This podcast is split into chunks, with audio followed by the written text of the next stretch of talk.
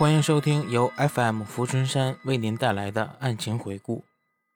大家好，我是春山。今天讲的这个案子历时十七年，涉及款项高达六十六亿元，诉讼费更是超过了两亿元，并且本案破了香港司法历史的四大记录。第一个记录呢是保金最高，主要被告的保释金是现金五千万港币加一百万港币的人事担保。第二个是保期最长，被告自一九八五年十二月获准保释，直到一九九六年三月，保释期超过十年。第三，公费最多，涉及的诉讼费高达二点一亿港元。第四，证物最多，廉政公署收集了约四百万页文件做证物，需要用两个面积共两千多平方英尺的房间储存。主谋陈松青只被判入狱三年。其中一年多呢，更是羁留在病房中度过。不过，三个和案件有密切关系的人士却离奇死亡。其中一个是律师温树宝，他被发现在寓所泳池溺毙；另一名是法官百家，他与沈杰、陈松青等人后一年在塞浦路斯发生交通意外，不治毙命。最令人印象深刻的是马来西亚裕民财务的助理经理加里尔。伊巴拉西，一九八三年，他专程到香港核查该公司一笔为数四百万元的贷款。没过多久，他的尸首就被发现，被弃置于大埔火车站附近的芭蕉林内。那么，这个陈松青到底是何许人也？本案的具体内容都有哪些呢？下面，请您跟春山一起回顾本期香港十大奇案之一——嘉宁谋杀案。陈松青。前嘉宁集团主席，曾经是香港的发财神话。一九七二年从新加坡来到香港，最初呢只是一名普通的工程经理。有个小道消息，据说当年李嘉诚都经人指点要避其锋芒。一九七九年，他向马来西亚裕民财务购入大笔资金，随即宣布收购一家上市公司，改名为嘉宁企业，逼高股价。随即呢，开始滚雪球，以钱赚钱。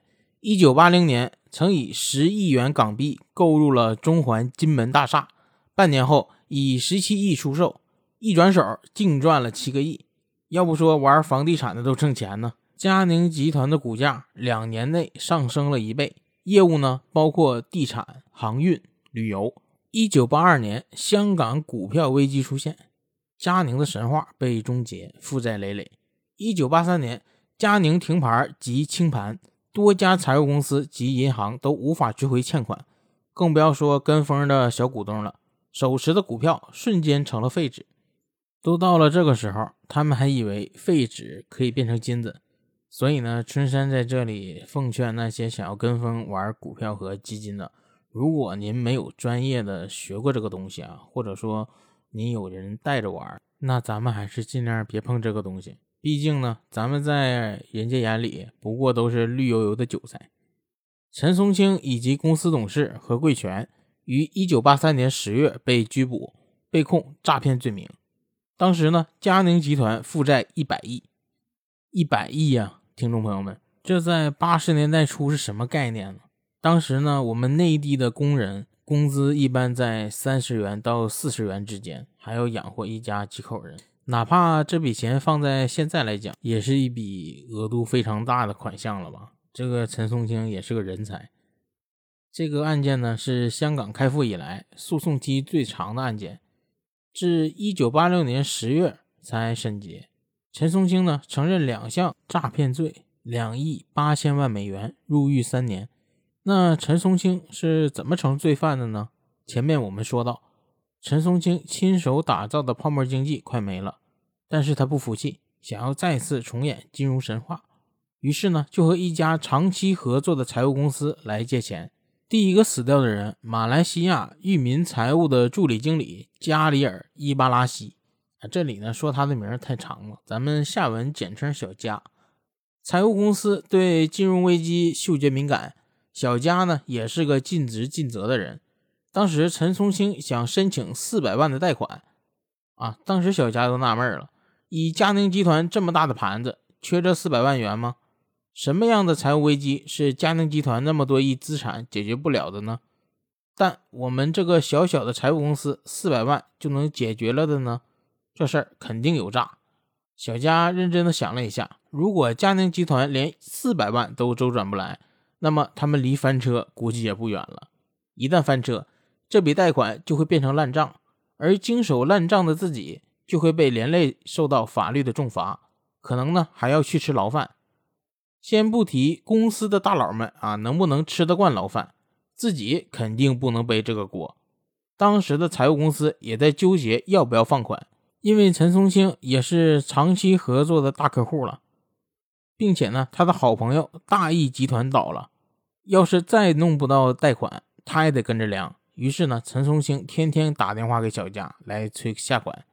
财务公司里内部也是有着各种的派系，平时跟陈松青关系好的人都支持把钱放给他。但是小佳严肃地表示，坚决不同意放款。听到这儿，各位是不是很疑惑？这个助理经理到底是什么职务？他表示坚决不同意有用吗？啊，当然没用了，他就是个炮灰。因为财务公司人心并不齐，支持放款的人太多了，不想放款的人呢，看好不容易有个愿意出头的愣头青，那还不得好好支持一下吗？经过多次无效会议后，域名公司决定。让坚决不同意放款的小佳去香港查账，核算完风险后，公司再决定要不要放款。当时，小佳觉得自己被委以重任，带着助理志得意满地坐上了这辈子最后一次飞往香港的飞机。到达香港以后，小佳先让助理跟陈松青见面，自己呢，则是暗地的去查账。他心里也非常机警，想着一明一暗，分头行动。可谁知道呢？他却死在了自己的小聪明之下。查账还没过多久，公司就通知小佳同意批贷款，赶紧把手续给办好，然后回来。但是呢，好不容易有重任的小佳非常上头啊，他觉着自己的直觉一点错都没有，想要继续的查下去。小佳呢，马上给助理打电话，让他先不要办手续，还说呢自己有一些地方没有查完。可当时的助理就在陈松青身边。陈松青也在给助理施压，听总部的话，赶紧办手续放款。助理呢，两面为难，放款的话，怕是自己就将成为了第一责任人；不放款呢，又怕陈松青和公司施压。幸好呢，在他快要顶不住的时候，小佳又打了一个电话过来。不过这次他刚说了“等等”两个字，电话就被挂断了。再打过去呢，就联系不上小佳了。小佳联系不上，但陈松青在旁边。他找准了时机，再次给财务公司高层打电话施压。就这样，助理稀里糊涂的就把章给盖了。他本想着呢，尽快把这件事告诉小佳，可回到酒店以后，却再也找不到了他。紧忙报警之后，警方确定小佳的失联和一个姓麦的马来西亚籍华人有关。随后，老麦在局子里啊，就老实交代了，他把小佳的尸体运到了新建的芭蕉林里。但是他并没有杀人，真正动手的呢是一个姓显的人，啊，这个显是两点水加个先。陈松青给了凶手跑腿费，这就不用多说了吧？给凶手跑腿费，那么这不就变相承认了是自己雇的凶手了吗？阿 Sir 们联想到陈松青贷款的举动，啊，立马联合廉政部门开始对嘉宁集团进行清查。这一查不要紧。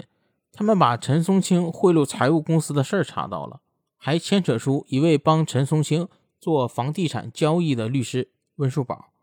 温树宝被查以后呢，竟然成了第二个死者，死法也很神奇，他是淹死在自家的游泳池里。在警方清查嘉宁集团时，温树宝也知道了警方的行动，还很配合的从英国回来，对于约谈也非常配合，没有任何反常举动。温树宝还告诉警方，自己确实是帮陈松青处理过地产交易，但是没有任何不规范的操作。对于这事儿，阿三们判断啊，是他帮陈松青做了什么见不得光的事情。陈松青呢，为了自保，杀人灭口，但是警方并没有从他那里找到什么能指证陈松青的证据，除了淹死，别的线索是一点也没有。两桩凶杀案啊，一桩凶手没有抓到，另一桩呢，除了死因，什么也没有查到。香港警方觉得特别没有面子，只能是加班加点的抓紧时间调查。万万没有想到啊，第三个死者像是凑热闹一样就出现了，还是廉政部门的内部人员。这位呢，本是负责调查嘉宁集团财务问题的主任之一。临死前，他还在工作，可他的死却被警方鉴定为自杀，理由是可能因为工作压力过大自杀了。一个临死前还在忙工作的人啊，因为工作压力太大选择自杀，这所以说这个嘉宁集团的账本到底得多难查呢？这个逻辑根本就不通。死者的家属也觉得死者没有自杀的理由。但是警方真的找不到任何跟谋杀有关的证据。三起围绕嘉宁集团出现的凶杀案，这件事儿就是当时社会的一大热点。无头案多好的题材呢！记者们有门路的呢，就去寻求内幕；没有门路的，就请大师，一下都嗨起来了。因为香港有这个习惯嘛，对于风水什么都很看重。警方呢自己也没有什么门路，所以咱们就先不提这些。倒是大师们很厉害，贡献了不少新的思路。比如啊，有的大师擅长卜卦，想推测杀死小家的贤某逃窜到哪里去了；也有的灵婆请温叔宝的怨灵上身，问问杀人凶手是谁。还有人呢，占卜了陈松青的生辰八字，说他是命格带煞，凡是冲撞过他的都不会有好下场。这太厉害了啊！六六六，怪不得在他最牛的时候呢，连首富李嘉诚都要拱手相让香港首富的宝座。大伙儿呢都知道，李首富这辈子呢特别相信神秘的力量啊，小到居家风水，大到地产工程，几乎没有不和神秘力量沾边的事儿。那是因为呢，从他发家起，身边就有一个大师，曾多次帮助李首富逢凶化吉。就连分家的时候，李首富也是先去问了大师。大师呢，告诉他家产要平均分配，才能保证李家家业兴旺。这大师这话说跟没说，你嗯有点东西。这位大师呢，不光能帮李首富分家产，还能打消他续弦的念头。据说呢，李首富在原配庄月明去世后，本想迎娶周女士，但是大师告诉他，李家只能有一个女主人。就这样，红颜知己周凯旋至今还是单身。早在陈松青刚有发家的苗头的时候呢，大师就曾告诉过李首富，就是咱们开头讲的，千万别碰他。现在回想啊，这句劝告背后不只是劝李首富别跟他合作啊，会遇到这个破产的风险，更是呢想劝李首富别跟他沾边，要不一个不小心命都得搭理。当时也有风评批陈松青说，哪有什么命格带煞呢？死者都是和财务危机案有关系的。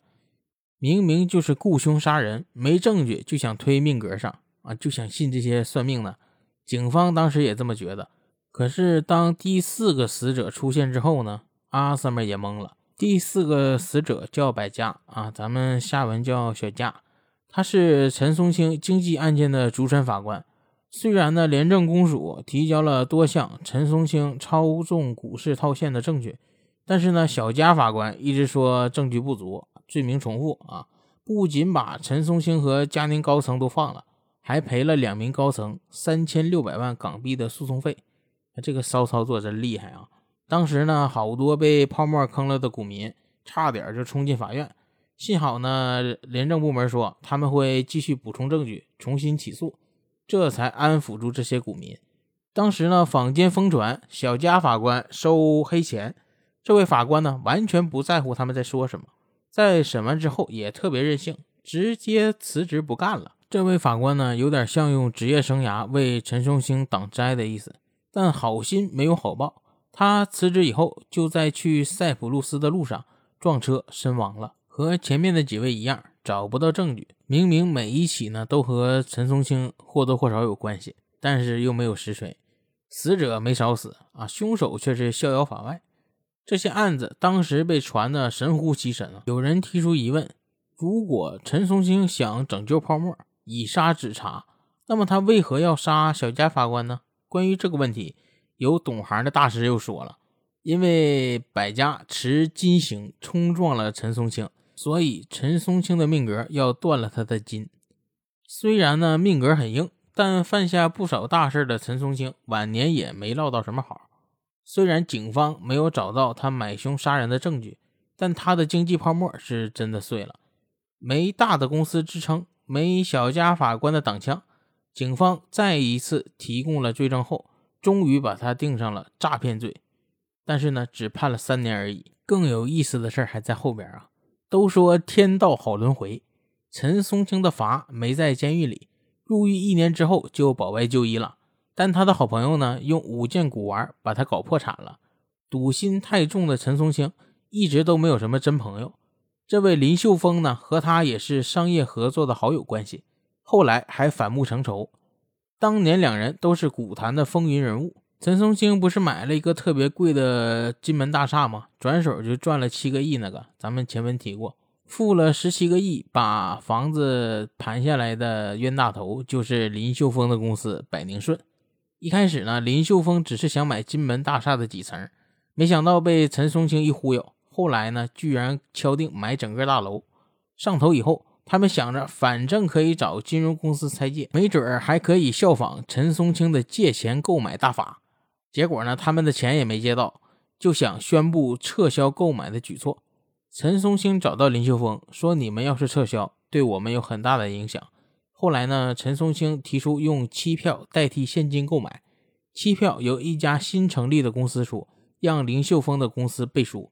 随后，再由这家新公司把金门大厦拆开卖。后来，嘉宁的金融泡沫碎了啊，整个香港都金融危机了，所以林秀峰也挺惨。当年呢，陈松青被判了三年，林秀峰也没有好过。他因为伪造银行保证书贷款的事儿呢，也被判了二十个月。早在购买金门大厦之前，林秀峰就提出想要买陈松青旗下的一家保险公司。后来呢，陈松青要求他借出五件古玩，放在嘉宁大厦当摆设。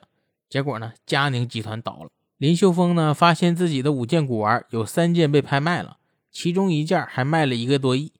那不是当时借出去的吗？又不是送的，他当然想要要回来。